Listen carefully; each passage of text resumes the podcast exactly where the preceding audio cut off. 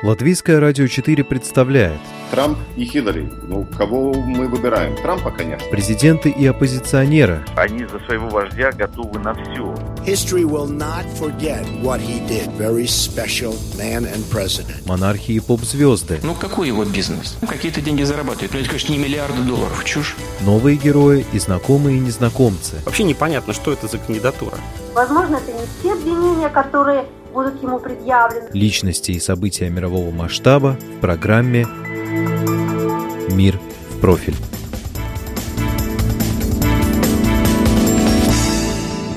Халифат вот-вот падет, отрапортовал в Твиттере президент США Дональд Трамп, комментируя захват сирийско-курдскими войсками последнего укрепленного анклава исламского государства ИГИЛ. Но до ликвидации сеющей смерть международной террористической организации под этим же названием пока далеко – за военными победами должно прийти понимание того, как действовать в отношении врага, чтобы его не только разоружить, но и обезвредить, пресечь попытки к возрождению опасной идеологии.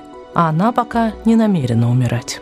В том же экспресс-послании американский лидер призвал европейские страны забрать с освобожденных территорий своих граждан, воевавших на стороне ИГИЛ и захваченных в плен. Речь идет примерно о 800 человек. Судить их на месте не представляется возможным. Американцы свою миссию выполнили и хотят домой. Альтернатива не очень хорошая, пишет американский Наполеон в своей привычной манере. Она состоит в том, что нам придется отпустить их. Помимо воинов Аллаха, в лагерях для беженцев и перемещенных лиц находятся женщины, так называемые невесты и вдовы ИГИЛ и их потомство – Сколько их, Трамп не уточняет. Но в СМИ все чаще и чаще попадают драматичные рассказы о том, чем закончилась для них попытка покинуть прогнивший Запад и соединиться с единоверцами, распространяющими ислам огнем и мечом. С одной из них, Шамима и Бегун, мы сегодня познакомимся поближе. Вы слушаете программу «Мир в профиль». У микрофона ее автор и ведущая Анна Струй. Они убежали из дома в 2015-м. Три подруги из лондонской школы Бентал Грин. Прошли паспортный контроль в аэропорту Гетвик, и никто не остановил 15-летних девочек, путешествовавших без сопровождения. Позже в газетах появится их фото на терминале. Дорога шла через Турцию, где они тоже не встретили никаких препятствий. Там их ждала еще одна девушка из той же школы, родственница Шамимы, агитировавшая за ИГИЛ. Она и Амина Аббасы вроде живы. Четвертая подруга, Кадиза Султана, погибла при авианалете в 2016 году. В сирийском городе Ракка, который на тот момент был столицей ИГИЛ, приезжающих из Европы невест размещали в женском общежитии, подыскивали им мужей по анкетам. Шамима заказала англоязычного 20-25 лет – то, что она на тот момент была несовершеннолетней, никого не смущало. В ИГИЛ замуж выдают с девяти. Шамиме еще повезло, что все эти годы она была с одним мужчиной, выходцем из Голландии, и он вроде бы тоже жив. Другим, как только муж отправлялся в лучший мир, подыскивали нового. Женщина должна рожать воинов и не простаивать. Шамима рожала трижды. Двоих старшеньких Бог прибрал. От какой болезни они умерли, женщина не знает. С больницами там не очень. Вернуться в Британию решила, будучи на сносях, ради третьего ребенка. Начала хлопоты, находясь в лагере. Родители были счастливы принять дочь обратно, но Британия – нет. Министр внутренних дел Саджид Джавид заявил, что будет препятствовать возвращению Шамимы Бегум и ее ребенка без колебаний – на основании ее бангладешского происхождения было принято решение об аннулировании британского гражданства Шамимы, хотя, по словам ее отца, у нее никогда не было второго паспорта.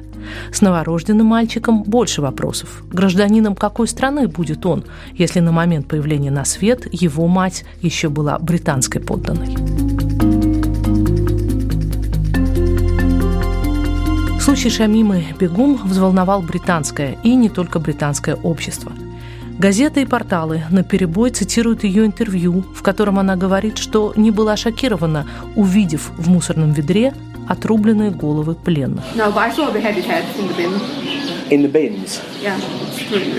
What was that like when you first saw that? These are the heads of captives? Yeah. Это были враги ислама. Ей было достаточно представить, что они бы сделали с мусульманками, если бы победу одержали они – Видео с казнями она видела еще в Британии, и это не помешало ей стать религиозной. Теракты в Европе, в частности, взрыв на арене в Манчестере, во время которого погибло 22 человека, она считает допустимой ответной мерой. При бомбардировках сирийских городов тоже гибли женщины и дети. Вообще, жизнь в ИГИЛ была трудной, но она не жалеет об этих трех годах. Получила то, что обещала игиловская пропаганда. Мужа героя, детей, жизнь по исламским законам. Трудно стало под конец, когда армия все время отступала. Она спала на земле, страдала от голода. 19-летняя женщина подчеркивает, что не делала ничего опасного, была только женой и матерью, в боевых действиях участия не принимала. Но, как бы журналист не подталкивал ее к этому, закутанная с ног до головы в черную одежду, Шамима так и не произносит слов раскаяния или сожаления. Но достаточно ли этого для лишения гражданства?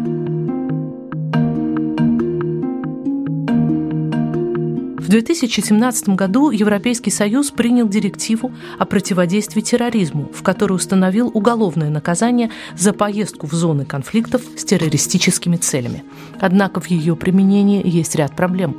Комментарий программе «Мир в профиль» дает юридический советник фракции «Зеленых» в Европейском парламенте Алексей Димитров участвовал в каких-то боевых действиях, само по себе, да, это является уголовно наказуемым деянием. Но ведь там же это вопрос того, что конкретно человек на территории вот этого исламского государства делал. То есть можно ему предъявить какие-то претензии уголовного характера или на это не хватает доказательств. Вспомним, как в ноябре 2017 года 10 лет лишения свободы получил гражданин Латвии Мартинш Гринбергс. Он уверял, что не получал никаких боевых заданий, хотя испытание на детекторе лжи опровергло эти показания. Гринбергс уехал в Сирию после 12 класса, также соблазненный пропагандой ИГИЛ. В своем последнем слове на суде юноша уверял, что сейчас уже оставил ислам, вернулся в христианство и готов сотрудничать с правоохранительными органами и помогать в борьбе с ИГИЛ. Однако, после вынесения сурового приговора, он принялся обвинять и Латвию в том, что мы сами являемся террористическим государством. Многолетний эксперт латвийского радио по Ближнему Востоку, профессор Латвийского университета Леон Стайванс говорит, что адвокат Гринбергса пытался привлечь его к защите парня, но Тайванс отказался. Я ознакомился с делом и сказал, нет, что ни, ни под каким видом не буду его оправдывать и объяснять что-то. Это, конечно, преступление, абсолютно ясное. И он должен нести наказание. Он взрослый, и если он э, по каким-то причинам остался в детском уме, то это его проблема, а не проблема общества. По мнению Леона Тайванса, простых решений в эпопее возвращения на родину европейцев, вставших на сторону ИГИЛ, нет и быть не может. Европа не зря беспокоится по этому поводу. Проблема заключается в том, что известно, конечно, более-менее известно, кто уехал, кто там находился. Но неизвестно, что они там делали. Участвовали ли в боях, совершали ли какие-то зверства, о которых писала пресса и так далее. Таким образом, когда эти люди возвращаются в свои страны, сказать, предшествующего жития и бытия, нужно провести расследование, то есть так называемый скрининг. Ну и, как мы понимаем, в условиях презумпции невиновности – в общем-то, долго в тюрьме не поддержишь. Задержать можно там на сутки, на две, но в каждой стране свои там законы, но в любом случае везде они очень краткосрочны. И за это время проверить толком, участвовали, не участвовали, виноваты, не виноваты, надо их судить и в дальнейшем э, расследовать, это невозможно. И это требует длительных и вложений средств, и времени, чтобы провести соответствующее расследование. Таким образом, эти люди могут ускользнуть и, скорее всего, ускользнут. Что они будут делать дальше? Мы видим, что некоторые люди, конечно, разочаровались, вернулись, стараются вести себя тихо и незаметно. Но другая часть, э, мы не слышим, чтобы произошло большое раскаяние, и чтобы люди там хотели начать новую жизнь как-то ну, публично. Это означает о том, что перед нами, в общем-то, либо религиозные радикалы, фанатики – либо люди, которые уже привыкли жить э, с оружием в руках, то есть бандитствовать, добывать средства к существованию таким образом, и, в общем, все это будет. И ясно, что эти люди будут искать новое поле. Оно может быть Европой, но, скорее всего, это будут э, неспокойные точки в мире, это Афганистан, это так называемая Сахельская зона, Африка к югу от Сахары, это юг Филиппин. Ну вот эти горячие точки, где они могут обосноваться. Юрист Алексей Димитров уточняет, что нет и общеевропейского подхода в отношении так называемых возвращенцев из ИГИЛ. Каждое государство в индивидуальном порядке разбирается со своими гражданами. То есть нет какого-то общеевропейского подхода. Общеевропейский подход есть только в том, что определенные виды поведения должны быть криминализованы, а вот, допустим, что в каждом конкретном случае государство делает, как решает вопрос с гражданством, как решает вопрос с репатриацией, как решает вопрос с уголовным преследованием, это, в принципе, компетенция самих стран-участниц, а не Европейского Союза в целом. То есть в ряде европейских государств, особенно в тех, где вот действительно такой поток уезжавших был достаточно большим, то есть это, допустим, та же самая Великобритания, Бельгия, Франция, есть официально поддерживаемые программы по реабилитации, это, допустим, тех же самых бывших боевиков, потому что ведь возвращающиеся были и до этого, просто сейчас как бы этот... А есть ожидание, что этот поток станет больше в связи с окончательным вот этим штурмом территории, контролируемой, ранее контролируемой исламским государством. То есть такие наработки есть, и действительно их можно пустить в дело, если человек уже в этом европейском государстве окажется. Но вот главный, главным камнем преткновения является именно то, окажется он там или нет. Однако Леон Стайванс скептичен в отношении эффективности программ по дерадикализации и интеграции в общество бывших сторонников ИГИЛ. Эти бумаги, которые сочиняются в огромных количествах, я, конечно, их видел, но, может быть, не все, но кое-что из, из того, естественно, читал. И, понимаете, здесь очень сложный вопрос. Здесь есть э, что работать религиоведу, востоковеду, конечно, психологом. Но проблема заключается в том, что подход, подходы, которые тут разработаны этими людьми, они разработаны европейцами. А здесь часто мы имеем дело с людьми, которые росли в восточной среде, то есть в восточной семье, где очень сильный авторитет, там, скажем, отца, либо старших в семье, клановая солидарность и другие установки на жизнь, и, в общем, тоже ненависть к западному, к американскому, к европейскому. Как бы ни разрабатывалась эта система, она, в общем, может и, скорее всего, встретиться с неким неприятием с той стороны, на которую она направлена. Таким образом, я не очень-то верю в вот эти реабилитационные программы, потому что они построены по канонам и по культурным матрицам, которые, в общем-то, могут оказаться чуждыми для тех людей, для которых они предназначены. На мой вопрос, известно ли ему о сотрудничестве правоохранительных органов и социальных служб с европейскими мусульманскими общинами или общественными организациями, профессор Латвийского университета отвечает так. Ну, я не столько следил за европейскими организациями, а за американскими, которые являются более прогрессивными, более склонными к реформе ислама, к удалению всех этих аспектов насилия, которые в этой религии имеются. А есть такое движение, реформаторское движение, которое, это отдельный рассказ, я не буду там углубляться, но который говорит о том, что ислам должен соответствовать гуманистическим идеалам, там, скажем, Европы, Америки и, в общем, всех нормальных людей. Но попытка привлечь к этой самой реформаторской деятельности все мусульманские организации, какие, ну или почти все, соответствующие письма и призывы рассылались по всем существующим мусульманским организациям. Ответа почти нет. Увы, имеется глухое сопротивление. Таким образом, конечно, каких-то людей, может быть, будут сами мусульмане там реабилитировать и возвращать гражданство, но значительная часть все-таки составляет такую вот группу молчаливого протеста, которые, конечно, понимают, но считают, что вот эти террористы, эти радикалы, что они истинные мусульмане, а мы, мол, ну, такие, ну, мы уж такие по обычаю, там, мы мусульмане, но, но вот они герои, они герои, понимаете, вот такое мое впечатление об основной массе мусульман. Дело в том, что большинство людей, в общем-то, принадлежат к своей религии по рождению. Это больше или меньше этнографический факт.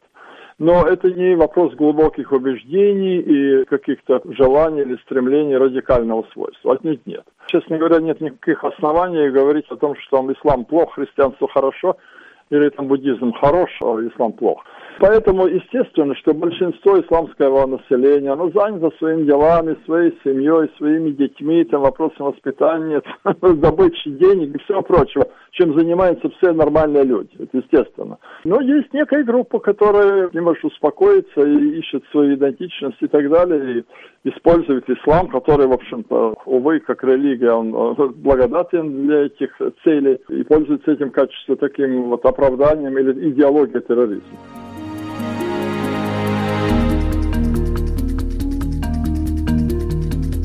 Судьбе британки Шамимы Бекум точку ставить рано. Ее родители заявляют, что будут подавать апелляцию по решению о лишении гражданства их дочери и внука. И, разумеется, впереди еще много историй и много судебных разбирательств подобного рода.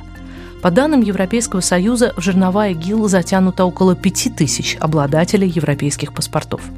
Что касается несовершеннолетних, как уехавших с родителями, так и появившихся на свет в исламском государстве, их может быть около полутора тысяч.